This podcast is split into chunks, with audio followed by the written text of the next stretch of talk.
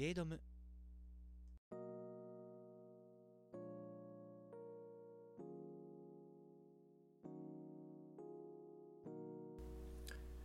はい、えー、実はですね、えー4話撮ったんですけど、えーちょっとあまりにもひどい内容だったんでお蔵入りさせていただきました。んでこれからね5話なんですけど4話撮らせていただきます、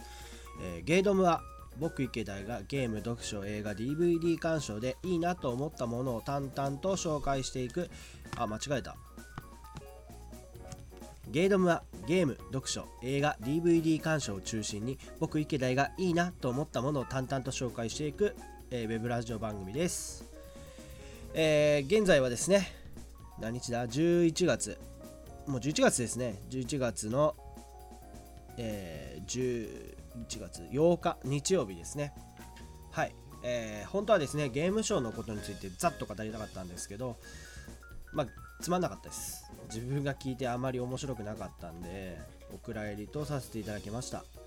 えー最後にですね撮った生放送の9月ですよね、えー9月の18日ゲームショーの1日前ですね。まあ何をしたかと言いますとえーとまあお土産を食べたんですね。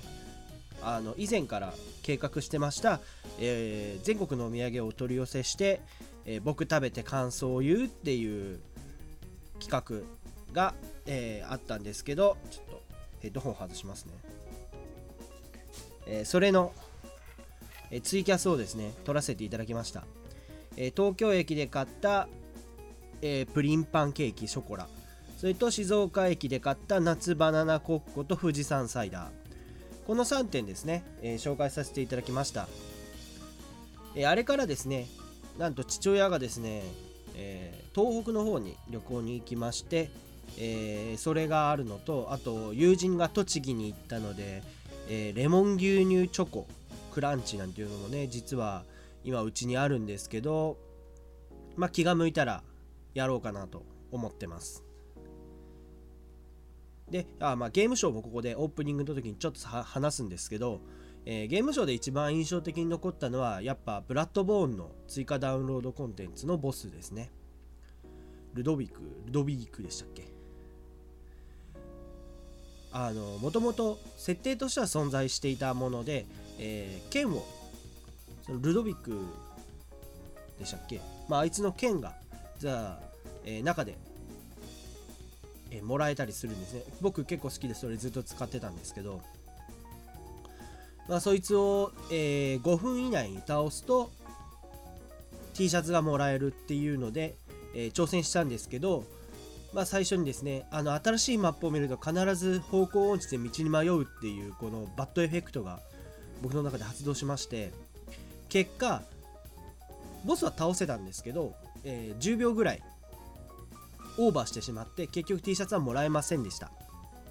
ほんと悔しかったです。あとはですねやっぱいろんなそのゲームの予告予告っていうかまあトレーラームービーを見まして一番気になるのはやっぱペルソナ5ですとかあとやっぱコールオブデューティーのブラックオプス3もうこの今現在は買って今やってますね。まあ僕ただねちょクソはちょっとめちゃくちゃ下手くそ。バカ下手くそなんですよ。バカ下手くそなんであのーまあキルレート死んだ回数と殺した回数の比率が殺した回数の方が圧倒的にしたっていう。0.5超えたらいい方みたいなぐらいもう FPS 弱者なんで、まあ今後ねこのブラックオプス3でねどんどんどんどん上手くなっていきたいなと思います。でですね、まあ、じゃあ今日は何を話すかって言いますと、えー先日あの社内でですねダークソウル3について実は撮ったんですよ。でやっぱ車走ってる最中に撮ったものなんで、えー話の文脈とかもバラバラですしあと何て言うんですかねうるさい。エンジン音とかやっぱそういったものも入っちゃってるんでそれはご了承いただきたいんですけど、えーダークソウル3をですね先日、えーあのネットワークベータテスト、えーサーバーの負荷を確かめるテストに応募してそれが当選したんで、えー、なんとか時間を作って1日だけ遊んだんですね。でそれについてご紹介しようかなと思います。はい。本当はですねまだいろいろ喋りたいことはまあいいや。それではどうぞ。ゲードム。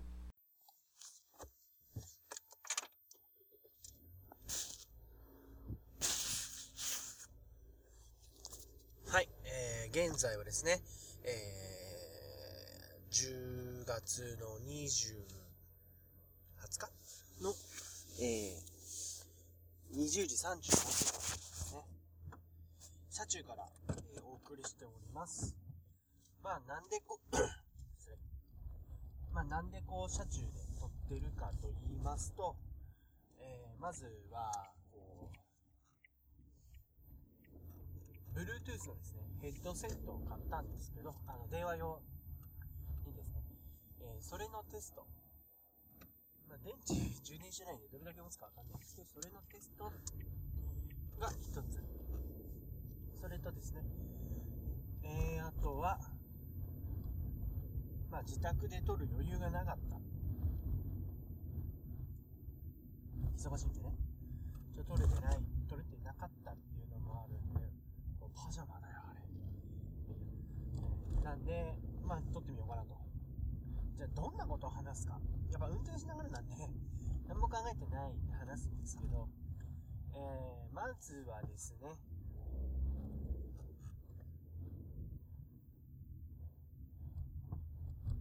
まずはですね、えー、ちょっと前に行われてましたね。あれ、今日本当に20日 ?20 日でね。えー、2日前、18日まで行われておりました。えー、ダークソウルですね。あダークソウル3のネットワーク負荷テスト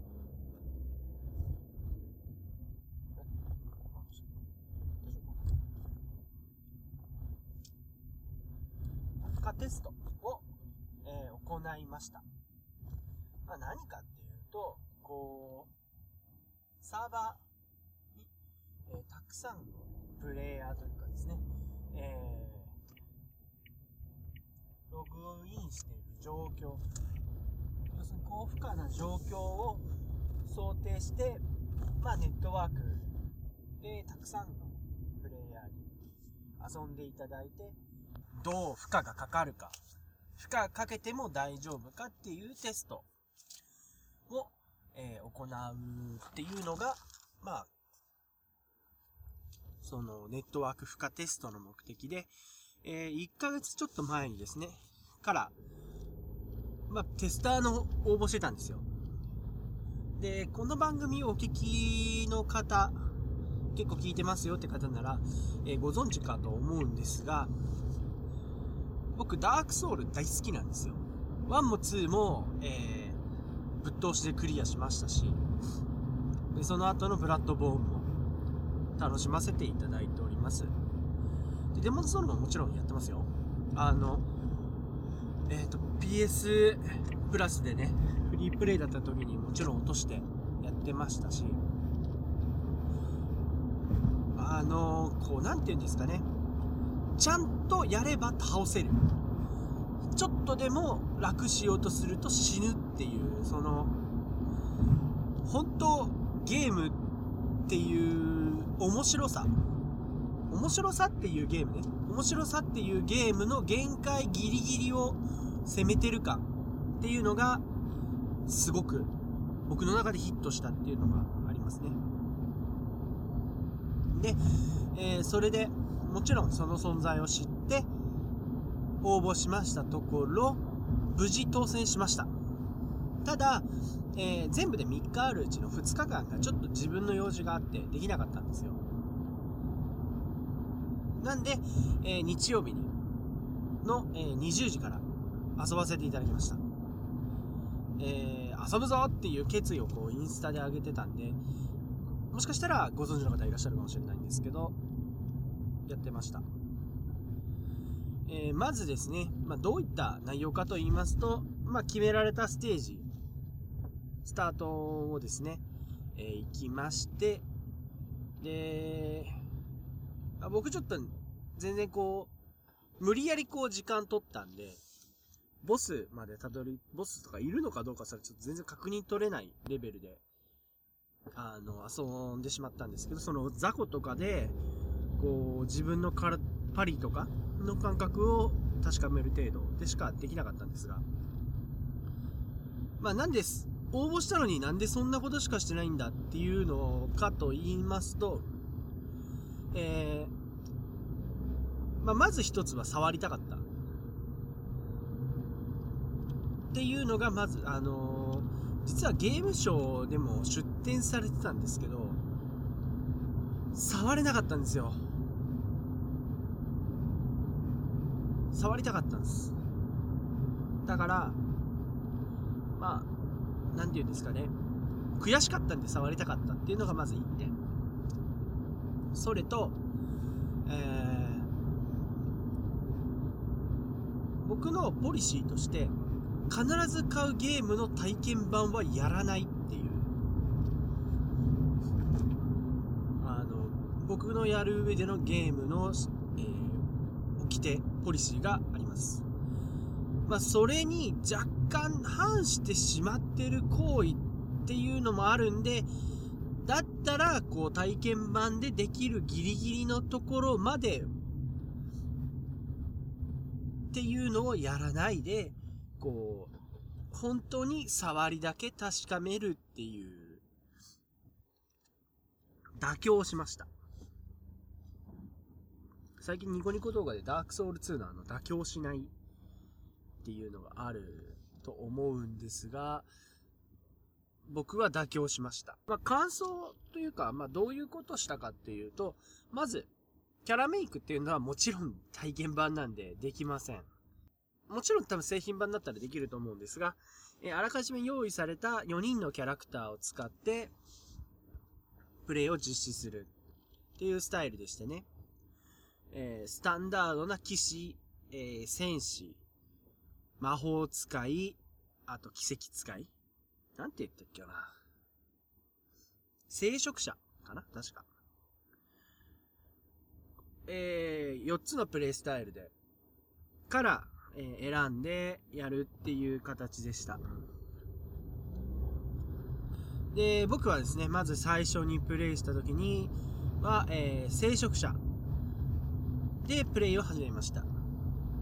まあ、なんでそれをしたかっていうと、聖職者の初期武器がメイスなんですよ。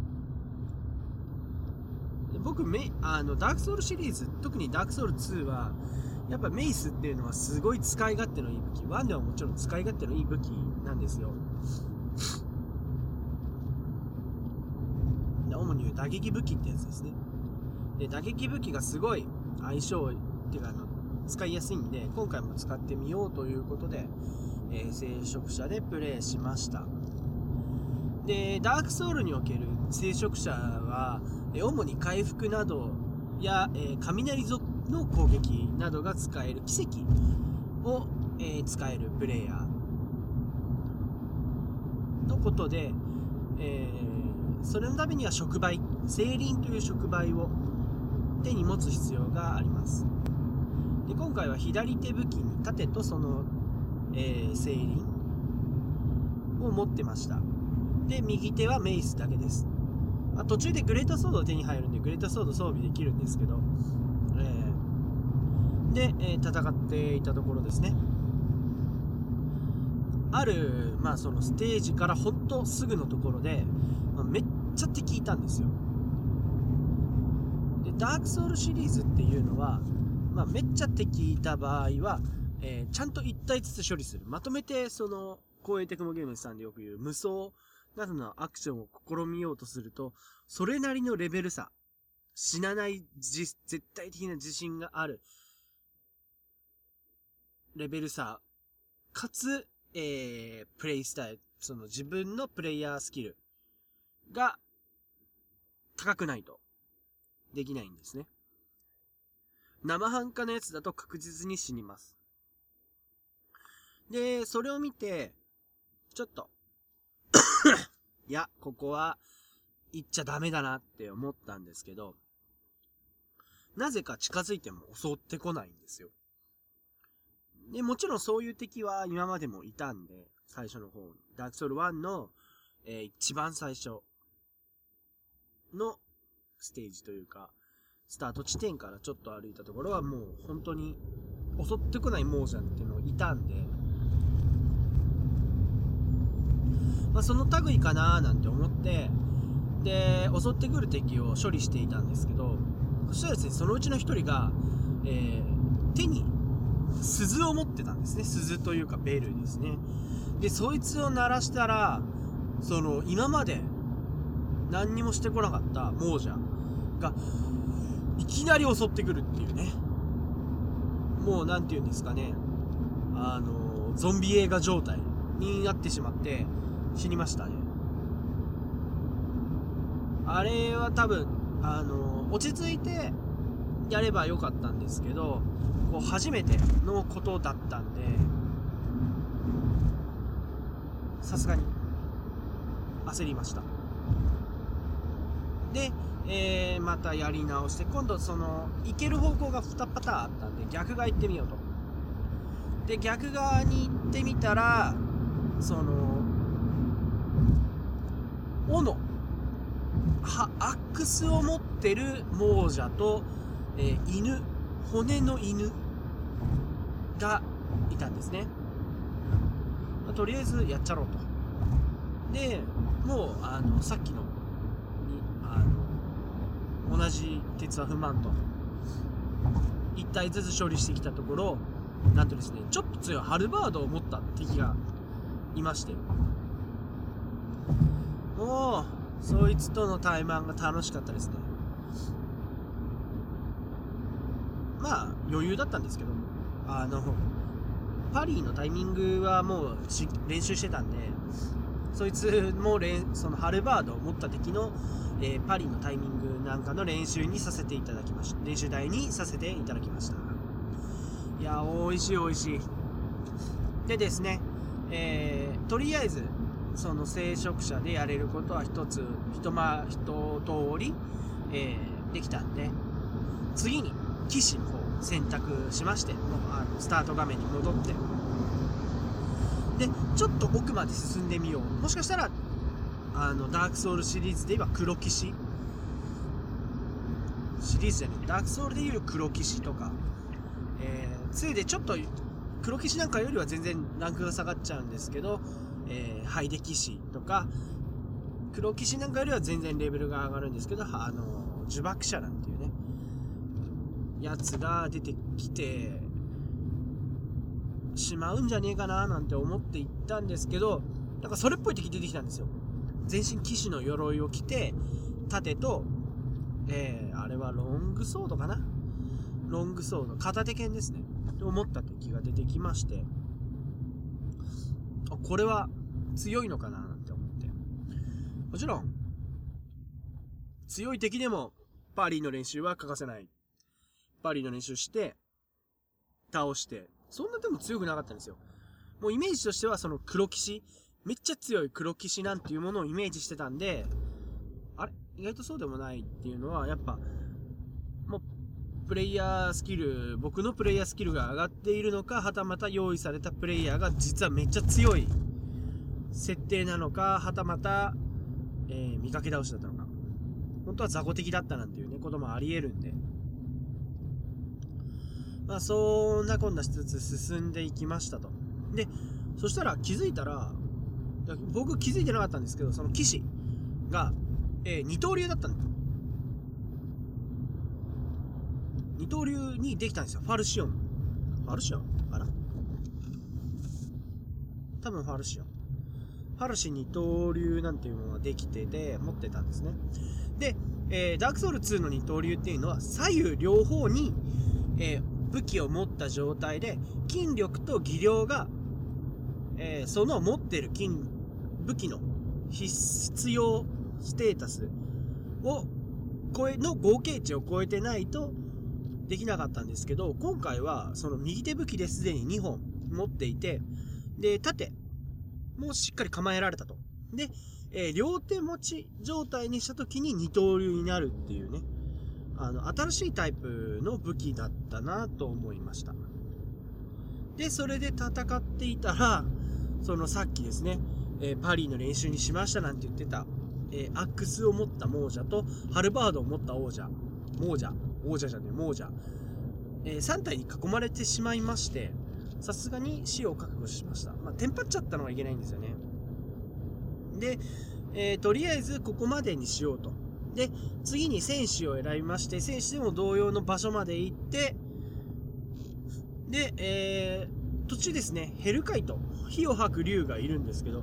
そいつと戦ってみようと思って突き進んだら失敗して燃やされて死んだりとか。で、魔法使いでやって魔法で楽しんでいたら、えー、サクッと、さっきね、ああの、見かけ直しなんじゃねえかって言ってた騎士にやられるとか。まあ一番こう自分のプレイスタイルに合っていたのが騎士だったなっていうのが印象的にありました。やっぱ脳筋かなと。で、今回そのダークソウル3のプレイをしてみたけところ、えー、の、なて言うんですかね。まあ、前回は人、1は人間性、2は、えー、人の像、で、3は残り火というアイテムで人間に戻れるんですが、聖者に。えー、聖者に戻って、まあ、長官サインなんかで遊んだりとかして、いろいろやったりしたんですけど、えー、まず、魔法や奇跡、魔術ですね。魔術や奇跡を、の、なんて言うんですかね、えー、ものが変わりました。どう変わったかっていうと、前回まで魔術や奇跡っていうのは、その装備してるスクロール、まあ、魔法、装備してる数、数というか種類ですね。に、えー、使用回数が決まってたんですよ。例えば魔法の矢だったら、えー、20発とかそれぐらいだったかな。もうあんま覚えてないな、その。あまりこう魔術や奇跡なんていうものに頼らず、己の筋力で戦ってた人間だったんで。で、奇跡や、あと呪術なんていうのもあります。炎を使う呪術も、もちろんその、えー、装備してる呪術によって、使用回数なんていうものが決まっていたんですが、えー、今回は、その、HP スタミナのところのゲージそのそれぞれのところにですね、なんか青いゲージが1本増えてたんですよ。なんだろうなと思って。で、えー、プレイヤーが持ってるアイテムで、エストビンという体力を回復するアイテムがあって、これは死んでも落とさない。落とさない死んで落とすアイテムなんかないんだけど、まあ、えー、かがり火に触れると復活する回復アイテムっていうものがあって、それとは別に、エストの廃瓶っていう、えー、アイテム、青いエスト瓶があったんですね。なんだろうな、でも、色的に、この青いゲージを回復するんだろうなと。で、えー、ただ、それとは別にさっきその、聖職者をやった時に気づいたことが、あれ？武器に使用回数乗ってねえな。これ何発撃てるんだと。で、撃ってみたところ、その青いゲージが減ってたんですね。で、エストの配便で回復すると。あー、今回からゲージ制に変わったんだなっていうのがやっぱ、その触ってみて、一番気になったところですね。まあ、メリットとしては、なんだろう、あの、管理がしやすくなった。その回復する手段もエストの配便っていう常に持ってるアイテムがあるんで、それでこう、なんて言うんですかね。管理しやすくなったっていうのがまず一つメリットとしては僕の中ではあったなと。ただしデメリットとしては、えー、回数がもう決められちゃってるなと。例えば、えー、魔術で言えばソウルの矢、ソウルの剣、ソウルの太矢っていう3つのアイテムを例えば魔法で装備していたとしたときに、それぞれ回数があったんで、例えば、えー、攻撃力が防御力が低い雑魚にはソウルの矢で倒して強くなったらソウルの剣とか使おうかななんていうプレイスタイルで。でそれぞれに回数があったんでそれを気をつけながらやれたっていうのがあったんですよ。で、えー例えばソウルの矢を2つつけたら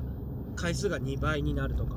そういったこともできたんですけど今回それができない。で結局魔法を打つ回数も他の RPG と同じで共通のえゲージになってしまったんでそれがちょっと弱くなっちゃってるなぁと。ありていに言えば魔術ゴリ押しがしづらくなってる。奇跡ゴリ押しが難しくなってるのかな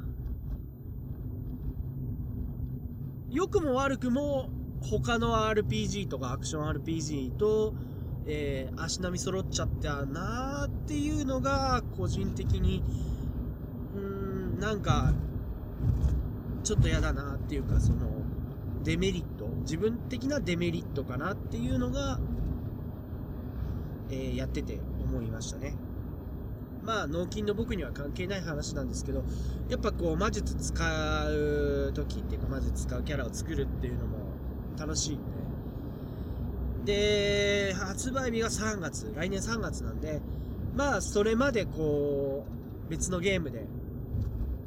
もやもやしないようなぐらいのこうモチベーション保てることができたんじゃないかなとこれで。今無理やり締めようとしてるのは家が近くなったからですね。風邪ひいて鼻声っていうのもあって鼻ズコズコしてるしもうなんかお聞き苦しいところがたくさんあったと思いますけど、えーそれは申し訳ないなとまあ総括としまして楽しかったです。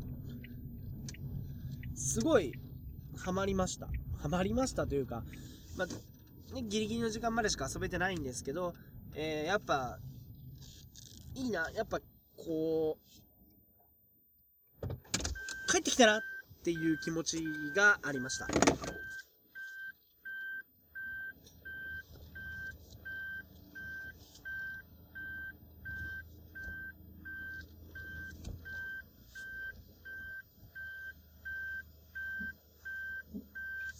こう、ダークソウルの世界に戻ってこれたなっていうのが、えー感想です。じゃ、以上です。ゲードムエンディングです。と言ってもですね、まだですね、えーそのさオープニングで言ったというか、今回の話であるダークソウル3のですね、編集をしておりません。えっ、と、時間的にはオープニングを撮った2秒後にエンディング撮ってます。なんでこんなに早くしたいかっていうと、まあ、撮っていてなんなんですけど、えーゲームやりたいから、まあ、怒られてもしょうがないですね。何ふざけとんじゃと。言われても仕方がないんですけど、まあそうですね。これから編集をガシガシやって、編集やりつつ、ポケモンやりつつ、で、終わったら、ブラックオプス3をやって、で、あの、ニコニコ動画さんで、結構僕動画で見てるんですけど、あの、新世界グループっていう4人組の方がいらっしゃるんですね。あのーゲーム実況やってる F ヤンさんとかを中心とした4人組なんですけど、っていうとなんかちょっと語弊がありますね。まあ、F ヤンさん、ローさん、アウロンさん、クルブスさんの、え4人で構成されてる新世界グループの、えー DVD を購入しまして、出てるんですよ。あの、旅をしてる。てか、旅を中心とした、えー動画を撮ってるんですね。あの関東鍋編っていうものを買いました。その関東地方を一周して鍋の食材を集めるっていう動画企画なんですけど、まあ、結構面白くてですね、まあ、それも今日時間が取れたんで見たいなと思ってます。これですねえっ、と実況者のなんだ実況ショップみたいなところで買えますので皆さんもよろしかったらぜひっていうかまあニコニコ動画で新世界グループで検索するとありますのでもし気になった方は調べてみてはいかがでしょうか。DVD でなんで、全然いいですね。ブルーレイじゃないってところが僕的にはグッときますね。はい。えー、じゃあエンディングなんでね。えこの番組では皆様からのお便り質問などを募集しております。最近ですね全然紹介しきれてないんですけど一応は Twitter などでも確認はしております。よと言っても最近はこう全然僕自身もやれてないんで。であれですね。今カットカットしてますよ。めっちゃカット中ですよ。はいえー、すべての宛先はメールアドレスガノモ617 gmail.com ganomo617 gmail.com えー、ツイッターの方は僕個人にリプリプライ、えー、池大 IKE アンダーバー DAI2887 に直接リプライまたはハッシュタグゲードームひらがなでゲードームまでお願いします。やっぱ台本用意してないとちょっとやばいですね。こう今急にこう一人になったんで撮りましたけどやっぱいつこの時が来てもいいようにやっぱ台本はね普段から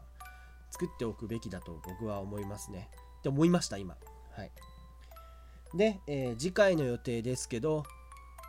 本当はですねマリオメーカーちょっとやってて面白かったんでや喋りたいんですけどで、ツイッターの方でもね、マリオメーカー問題について話すかもって言って、えー、その、浩平さんっていうニコニコの、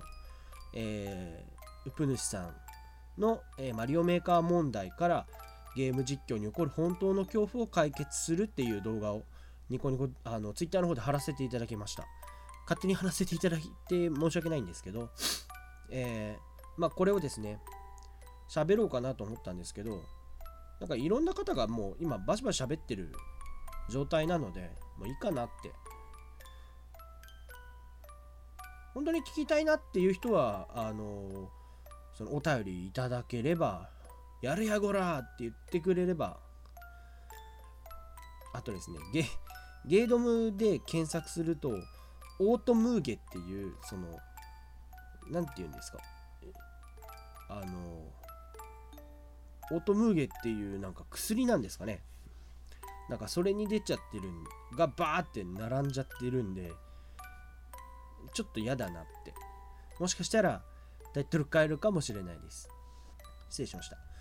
えー、変えちゃうかもしれないですね。うんなんだろうね。まあゲードムは多分ゲードムのままで本当は行きたいんですけどね。あと最近ですねあのゲームボーイアドバンス SP を購入しまして。でゲームボーイアドバンスやゲームボーイのソフトなどを今中心に遊んでるんですね。えー、まあ何をしてるかというと Tales of the World なりきりダンジョン2ですとかあとはドラゴンクエストモンスターズキャラバンハートなんていうね定番のものを今中心にやってますけどやっぱあのレトロゲーム僕はレゲエ本当はレトゲーの方が結構みんなつながるんですけどレゲエって呼んでるんですけどちょっとレゲエ集めていこうかなって思ってます。レトロフリークも出ましたしね。あれちょっと欲しいんですよね。はい。じゃあ今日はここまでとしますか。お相手は池田でした。それでは、さようなら。よし、今から編集だ。